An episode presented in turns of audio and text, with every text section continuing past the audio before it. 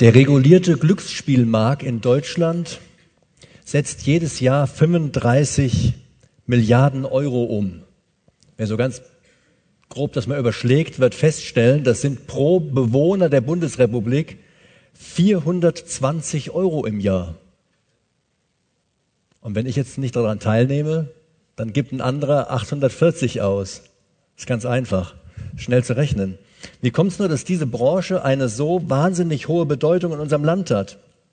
Warum fiebern wir so stark dem großen Geld entgegen?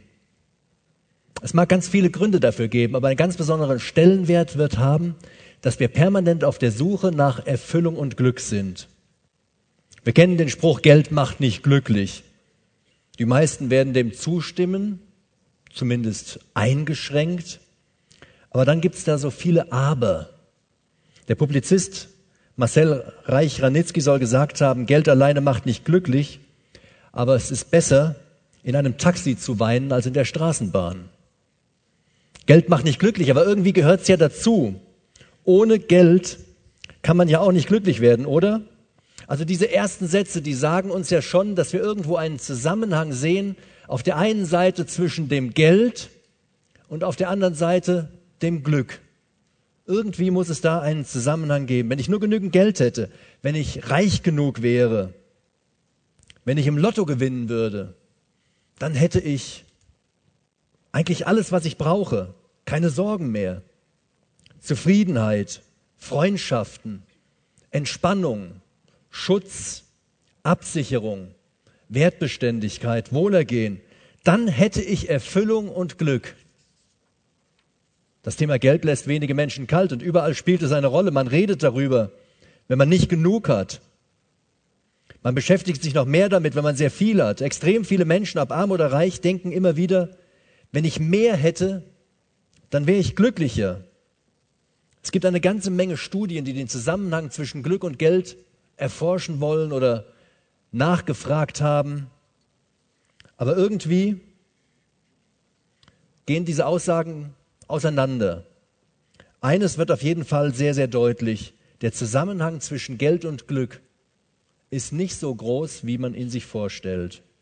Vom Regisseur Herbert Achternbusch stammt der Satz, das schöne Gefühl, Geld zu haben, ist nicht so intensiv wie das Scheißgefühl, kein Geld zu haben. Wir merken also, wir hätten gerne, dass wir auch glücklicher sind, je mehr wir haben. Aber irgendwie stellen Studien und Menschen fest, dass dieser Zusammenhang nicht das hergibt, was wir da gerne hätten. Was also Geld und Reichtum betrifft, sind wir da nicht bei dieser Universalformel für Erfüllung angekommen. Wir haben nicht den Weg zum Glück entdeckt. Kann ich mir, wenn ich vielleicht wenigstens ein ganz kleines Stück Glück kaufen, so ein bisschen Glück kaufen, wenn ich mir das kaufe, dann vielleicht, dann bin ich erstmal glücklich. Der Prediger und König Salomo hat seine eigene Studie zu diesem Thema durchgeführt und ist zu einem erschreckenden Ergebnis gekommen. Er hat sich gefragt, was man wohl davon hat, wenn man immer mehr und mehr und mehr bekommt, immer reicher, immer besser, immer schöner, immer schneller, mehr, mehr, mehr. Das heißt im Prediger 1, Vers 3, welchen Gewinn hat der Mensch von all seinen Mühen, mit dem er sich abmüht unter der Sonne? Welchen Gewinn? Was bleibt ihm davon? Bringt ihm das Erfüllung und das erwartete Glück? Diesen Fragen wollen wir heute ein bisschen hinterher spüren. Wie findet man Glück und Erfüllung? Der Text der heutigen Predigt steht im Prediger 5 ab Vers 7 und ich lese überwiegend aus der NEU, das sind diese Leihbibeln hier, könnt ihr euch auch noch eine holen, wer keine hat, wer mitlesen möchte. Ich lese das immer so Vers für Vers und sag dann was direkt dazu. So mancher Glücksjäger glaubt, in der Menge des Reichtums liegt vielleicht das Geheimnis begraben. Fangen wir in Prediger 5, Vers 7 an. Wenn du siehst, dass die Armen unterdrückt, dass Recht und Gerechtigkeit im Land verweigert werden, dann wundere dich nicht über die Sache. Denn ein Mächtiger deckt den anderen und beide deckt einer, der noch mächtiger ist. Doch ein Gewinn für das Land ist ein König, der für bestellte Felder sorgt. Salomo sagt also, ein König ist gut, wenn er für sein Land sorgt. Sein Ziel ist, dass jeder im Land ausreichend versorgt ist, dass jeder was hat. Ist eigentlich ein ganz nettes Prinzip. Wir alle haben etwas. Zur Zeit Salomos ging es da hauptsächlich um Ackerbau. Das heißt also, ein König, der dafür sorgt, dass die Felder bestellt sind, dass das Volk versorgt ist, ist ein guter König. Aber ist das die Realität von Menschen in Führungspersonen? Ist das die Realität, dass diese Menschen immer nur das Volk, die Masse im Blick haben, dafür sorgen, dass jeder alles hat, was er braucht? Dass es jedem gut geht? Also so läuft das in der Regel nicht. Stattdessen versucht jeder so viel wie möglich für sich selber rauszuholen. Den eigenen Sack so voll wie möglich machen. In der Regel geht das zu Lasten der Ärmsten. So funktioniert ja prinzipiell unsere gesamte Weltordnung. So im Großen und Ganzen müssen wir ja sagen, gehören wir alle zu den Reichen. Und wir leben auf Kosten der Ärmsten. Das ist blöderweise so. Aber auch innerhalb der Reichen, wenn wir uns jetzt alle als Reiche bezeichnen, gibt es halt welche, die sind reicher. Die haben besonders viel Reichtum. Die Reichen werden immer reicher und die Ärmeren von den Reichen werden immer ärmer. Anstatt dass die Reichen uns teilhaben lassen an ihrem Reichtum. Und auch wenn wir das alles nicht gutheißen, wenn wir darüber nachdenken, wenn wir in der Schule ein Referat darüber schreiben und sagen, das ist alles Mist, träumen wir doch selber alle irgendwie vom großen Geld. Weil wir Sehnsucht haben nach Glück und Erfüllung, weil wir, weil wir glauben, wenn wir noch etwas hätten, dann wären wir angekommen und hätten Glück und Erfüllung erlangt. Wir suchen nach einem Weg, diese Sehnsucht nach Glück und Erfüllung zu befriedigen. Einer der größten Hits der Prinzen heißt Millionär. Ich wäre so gerne Millionär. Da wäre mein Konto niemals leer. Ich wäre so gerne Millionär, Millionen schwer. Ich wäre so gerne Millionär. Geld, Geld, Geld. Wäre das die Lösung all unserer Probleme? Wenn wir einfach mehr hätten? Bringt's das? Wer hätte gerne mehr Geld? Mal ein Handzeichen? Also ich melde mich mal einfach mit, weil ich muss ja ehrlich sein. Irgendwie hätte ich auch immer ganz gerne so ein bisschen mehr. Salomo hinterfragt sieben wichtige Ziele, ob sie mit Geld zu erreichen sind. Erstens wirst du durch Geld zufriedener sein. Schauen wir uns Vers 9 an. Wer am Geld hängt, bekommt nie genug davon. Wer Reichtum liebt, will immer noch mehr. Auch das ist nichtig. Wer kennt Jeff Bezos? Wer ist das? Jawohl, Bezos ist der Chef von Amazon.com.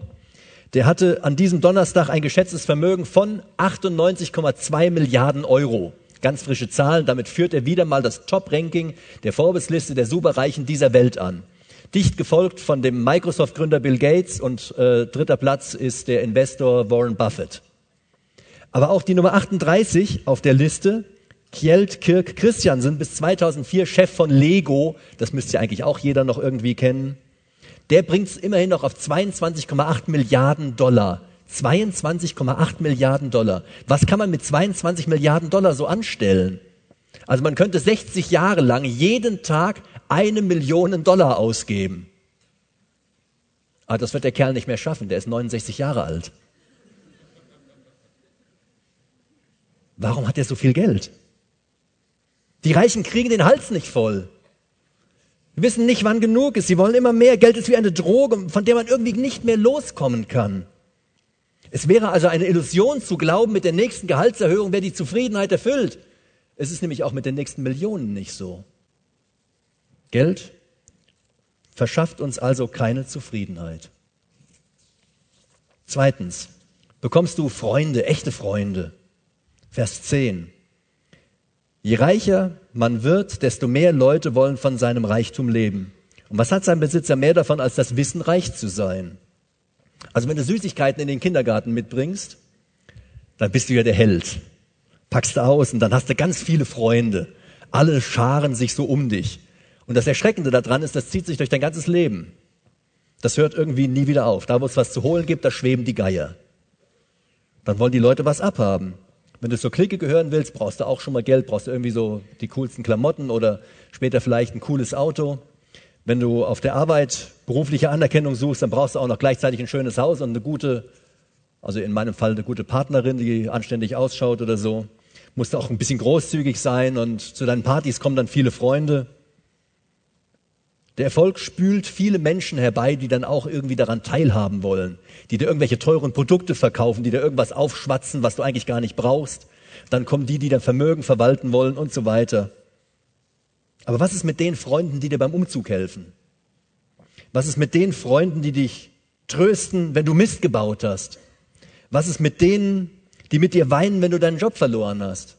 Denen ist dein Geld doch schnurzegal. Also zweiter Punkt, kriegen wir auch nicht. Freundschaft mit Geld klappt nicht. Drittens, kannst du ruhiger schlafen? Vers 11.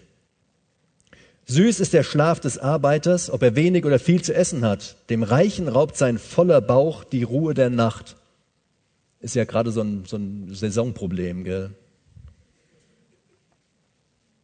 Salomo erklärt uns, dass der Arbeiter einen guten Schlaf hat, während der Reiche unruhig schläft. Das sind zum einen seine Sorgen, vielleicht über, über Börsenwerte oder Steuern oder Produktionsprobleme, über Konkurrenten, Beschädigungen, Diebstahl, also wenn du so ein Ferrari fährst, musst du dauernd aufpassen, dass ihn keiner mitnimmt. Kannst du nicht mal hier draußen vor dem Satz stehen lassen, ist das Ding hinterher weg.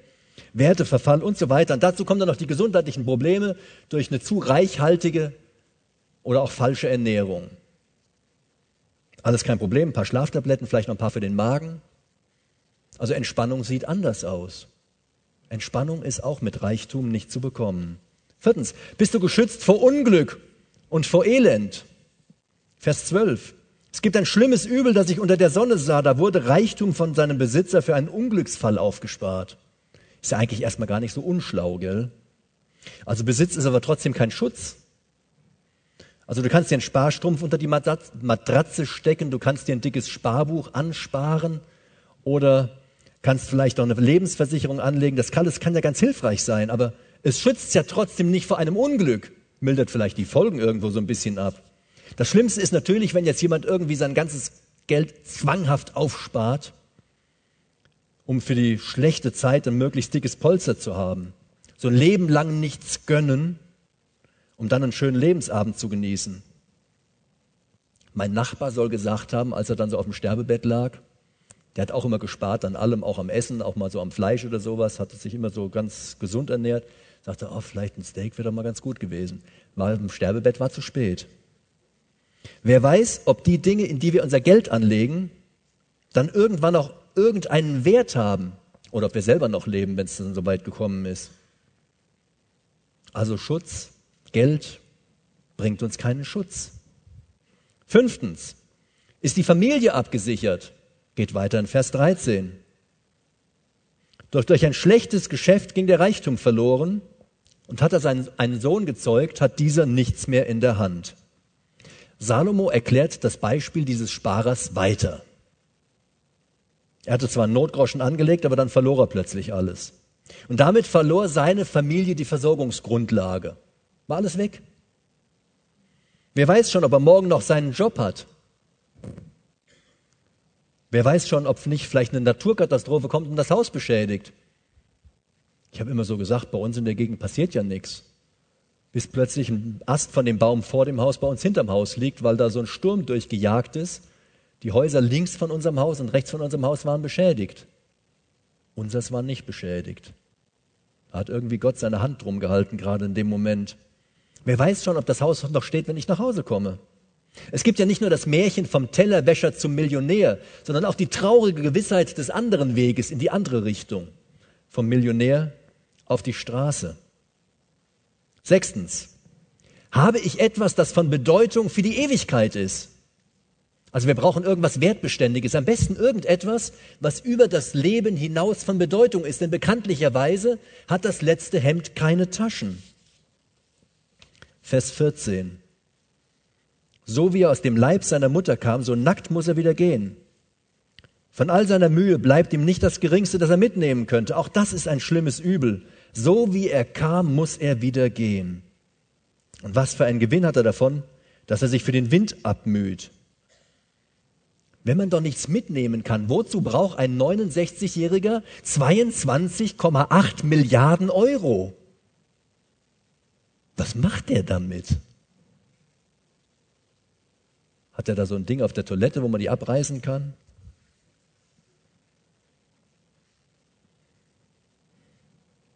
Keine Ahnung. Wie wird man so viel Geld los? Welchen Gewinn wird uns Reichtum einbringen? Also was bleibt übrig für die Ewigkeit? Was bleibt über unseren Tod hinaus von all dem Kram übrig? Es ist doch so, als wollte man Wind mit den Händen einfangen. Siebtens. Bringt uns Reichtum Wohlergehen? Vers 16. Sein Leben lang hat er sich nichts gegönnt und plagt sich mit Ärger und Krankheit und Zorn. Salomos Beispiel zeigt einen Menschen, dessen ganzes Leben daraus bestand, immer mehr zusammenzuraffen. Noch ein bisschen was und hier noch ein bisschen was und da noch was. Und dann hat er irgendwie verpasst zu leben. Sein ganzes Leben bestand deswegen irgendwie nur noch aus Ärger, Krankheit und Zorn. Sein ganzes Mühen um ein, ein angenehmes Leben, um Glück und Zufriedenheit, Erfüllung, war irgendwie ein Eigentor. Ging nach hinten los. Er kämpfte um Glück und hat dabei alles verspielt, seine ganze Zeit. Immer mehr zusammenzuraffen ist also sinnlos. Es macht nicht glücklicher und erfüllter. Es bringt keinen Gewinn, weder jetzt noch für die Ewigkeit. Was habe ich davon, dass ich immer mehr bekomme?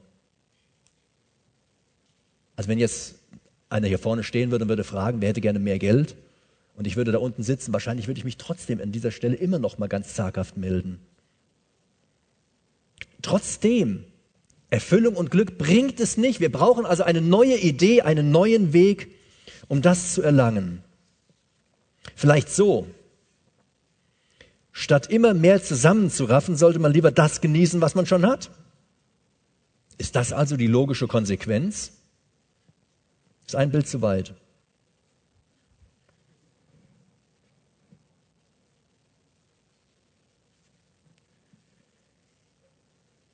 Das ist ein Bild zu kurz. Jetzt stellt euch mal vor, dieser Brotkorb wäre nicht auf dieser Folie und der Pfeil wäre nur oben. Oder mach mal eins weiter, vielleicht habe ich die beiden vertauscht. Nee, dann ist es doch richtig. Gut. Vielleicht bin ich auch nur einfach gerade ein bisschen verwirrt. Geld verwirrt uns. Wenn ich so viel Summen dauernd höre, habe ich nur noch ein Summen im Ohr und bin total abgelenkt. Sagte der Controller, der zum Arzt kommt. Ich habe den ganzen Tag so ein Summen im Ohr. Keiner verstanden, schade.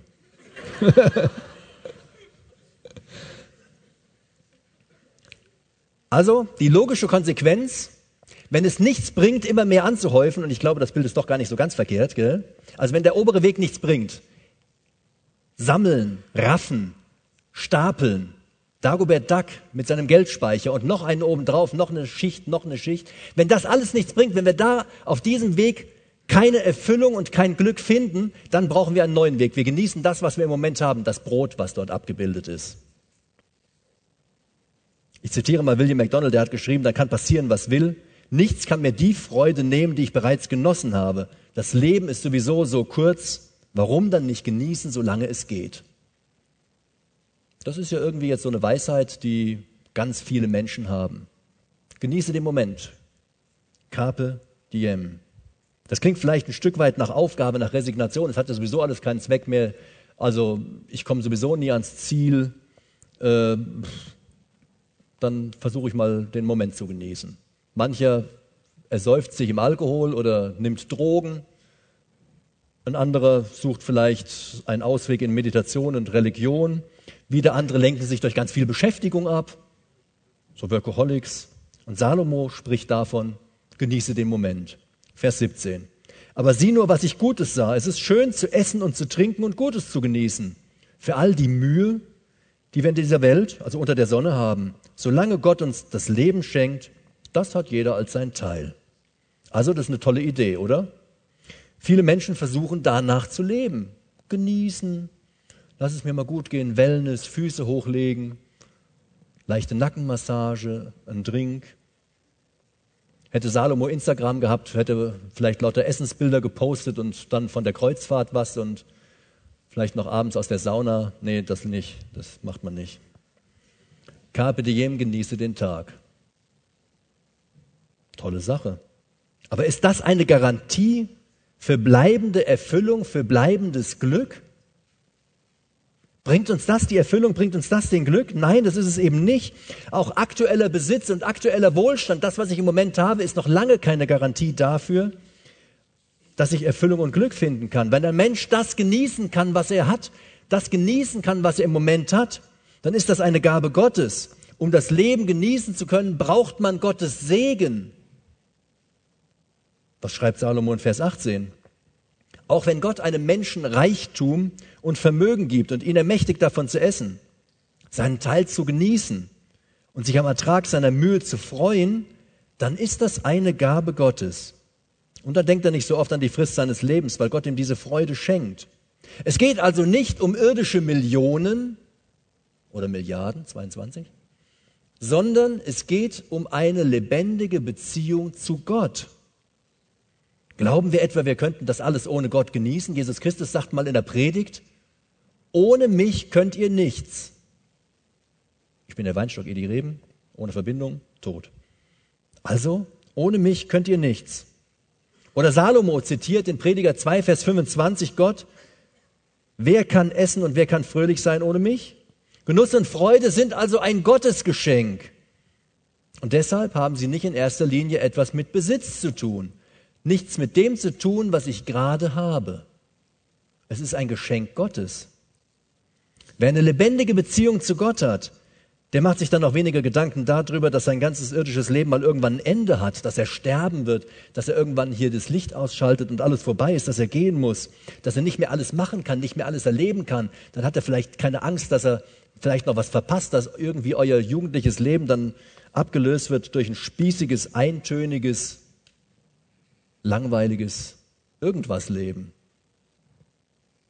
Den Moment genießen zu können, ist also ein Geschenk Gottes.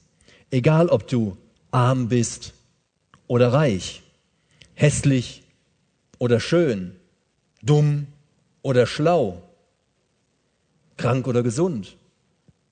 Den Moment genießen zu können, ist ein Geschenk Gottes.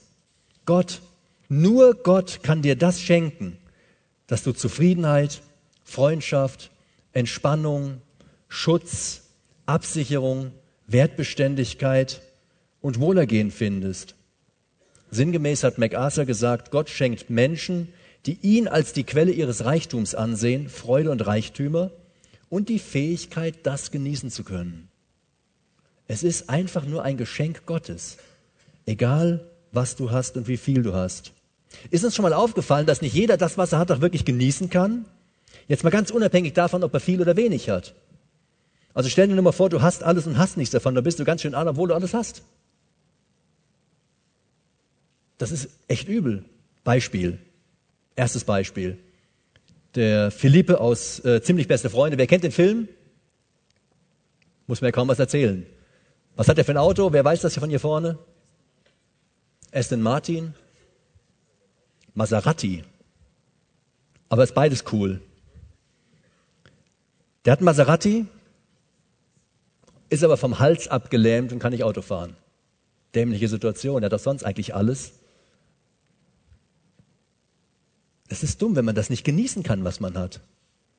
Zweites Beispiel. Stell dir mal vor, du wärst in 2008 an irgendeiner Strecke, wo die durch den Wald Downhill fahren und äh, du stehst da mit deiner Billigkamera und machst tolle Fotos und dann kommt einer und stellt sich neben dich mit so einer totalen, genialen Spiegelreflexausrüstung. Da wirst du ganz neidisch und denkst, cool, was hat der alles für eine, Zorre, für eine Sachen da mit allen möglichen Wechselobjektiven und Blitze, die der im Wald aufstellt, die so über Funk angesteuert werden und äh, was man sich alles noch so an Schnickschnack vorstellen kann. Aber der kann das gar nicht genießen, weil er kann nicht damit umgehen und meine Fotos waren viel schöner.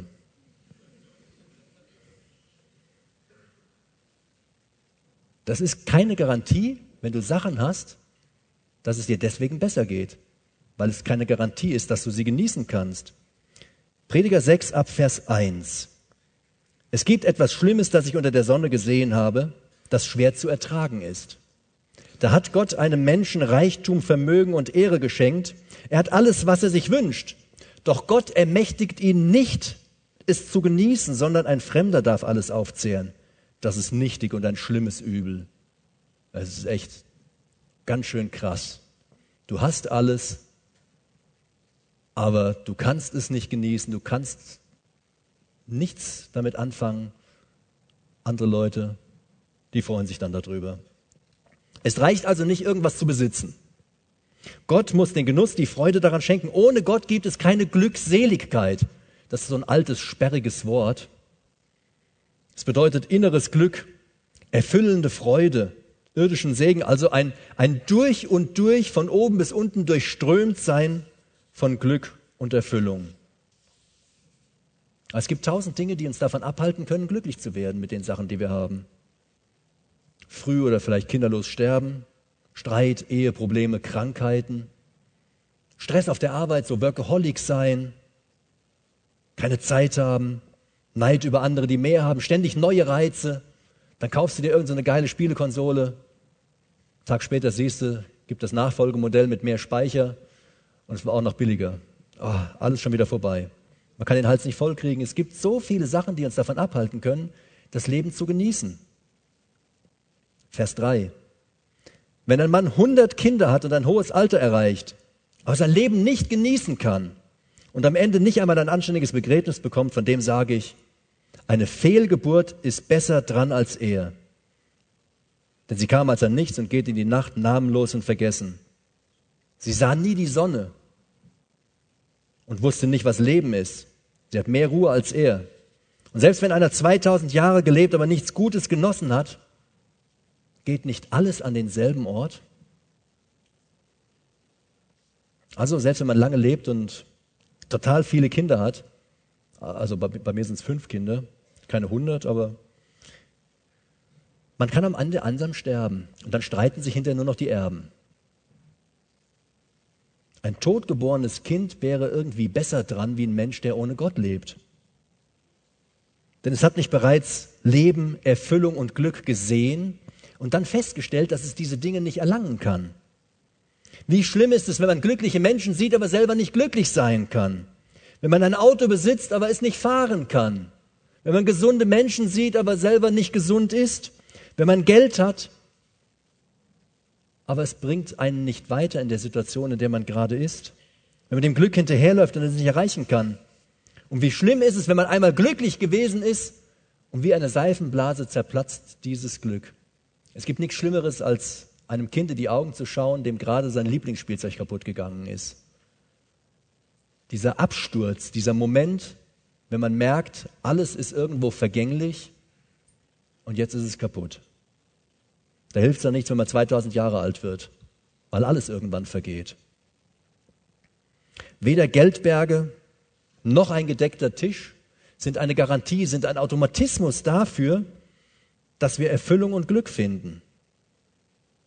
Die Kernaussage lautet also, Essen, genießen und sich freuen ist eine Gabe Gottes. Warum aber ist dann unser Leben so häufig eine unerfüllte Suche nach Erfüllung und Glück? Warum suchen wir ständig und versuchen es in den komischsten Sachen zu finden? Die, diese Suche nach Erfüllung und Glück ist ja nicht irgendwie verkehrt. Es ist ja nicht sinnlos. Das ist ja schon richtig. Gott will ja, dass wir erfüllt und glücklich sind. Das ist ja sein Wunsch für uns. Nur suchen wir das oftmals komplett auf dem falschen Weg. An der falschen Stelle. An der falschen Quelle. Die Werbebranche hat unsere Suche nach dem Glück ja schon lange auf dem Kieker. Weine von glücklichen Winzern, weil Erfolg glücklich macht. Finde auch du dein Glück. Bilder, die glücklich machen. Einfach glückliche Schuhe.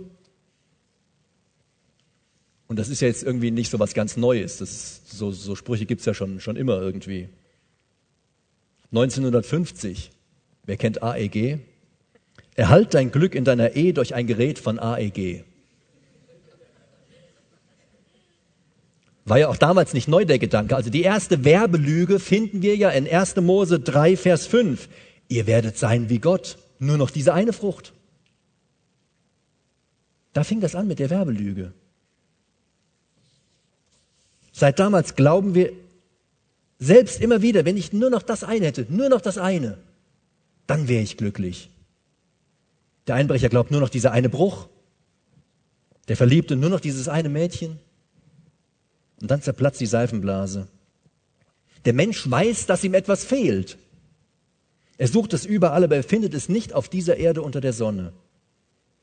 Denn was dem Menschen fehlt, um glücklich zu sein, ist nichts Irdisches.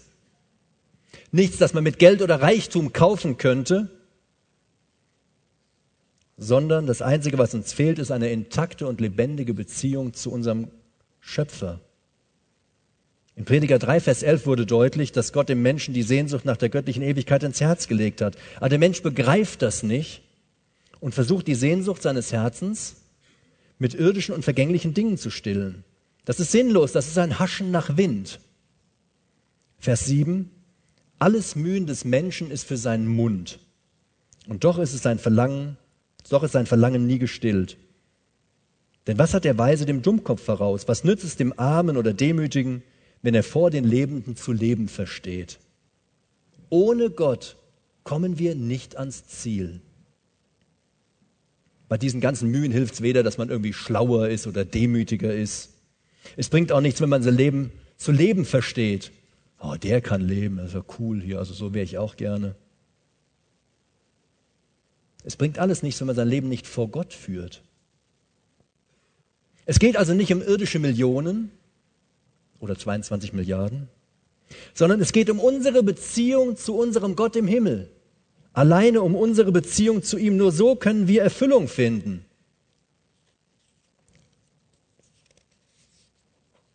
Der Prediger schließt diesen Gedanken in Vers 9 ab. Besser genießen das, was man vor Augen hat, als das Verlangen schweifen zu lassen. Auch das ist nichtig und ein Haschen nach Wind. Gib dich zufrieden mit dem, was du hast und verlange nicht nach allen möglichen anderen Dingen. Warum suchst du immer noch mehr? Warum glaubst du auf diesem Wege Erfüllung und Glück zu finden? Jage nicht Luftschlössern hinterher, auf der Suche nach Reichtum, Macht und Ehre.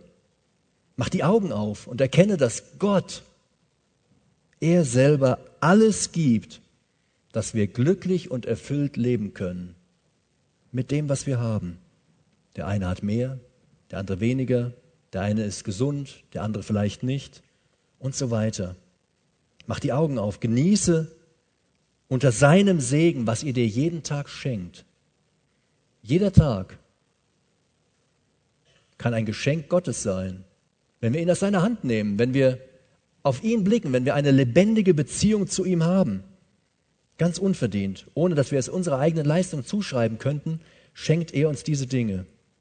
Dem Satan hat unser Herr Jesus Christus die Worte entgegengeschleudert, der Mensch lebt nicht vom Brot alleine. Irdischer Kram alleine, das bringt uns nicht weiter, sondern das, was von Gott kommt, von jedem Wort Gottes. Und das ist das, was wir heute gelernt haben sollten.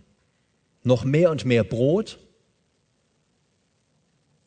führt vielleicht dazu, dass wir irgendwann dieses Weihnachtsproblem haben, diese Saisonfülle aber kein Erfülltsein von Glück und Zufriedenheit.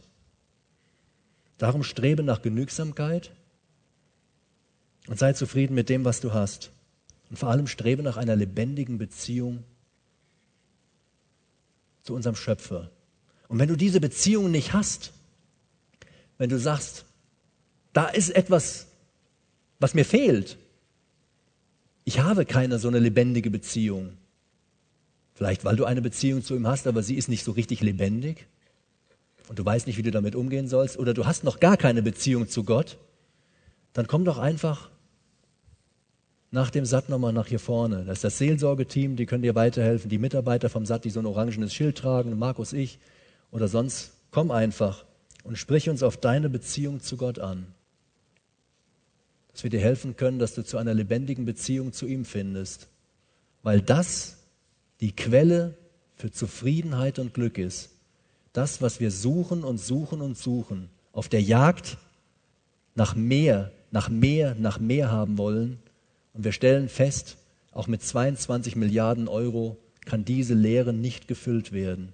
Es bringt also nichts, mehr und mehr zusammenzuraffen, sondern wir müssen uns aufraffen und unseren Blick zu Gott erheben. Lass uns aufstehen und beten.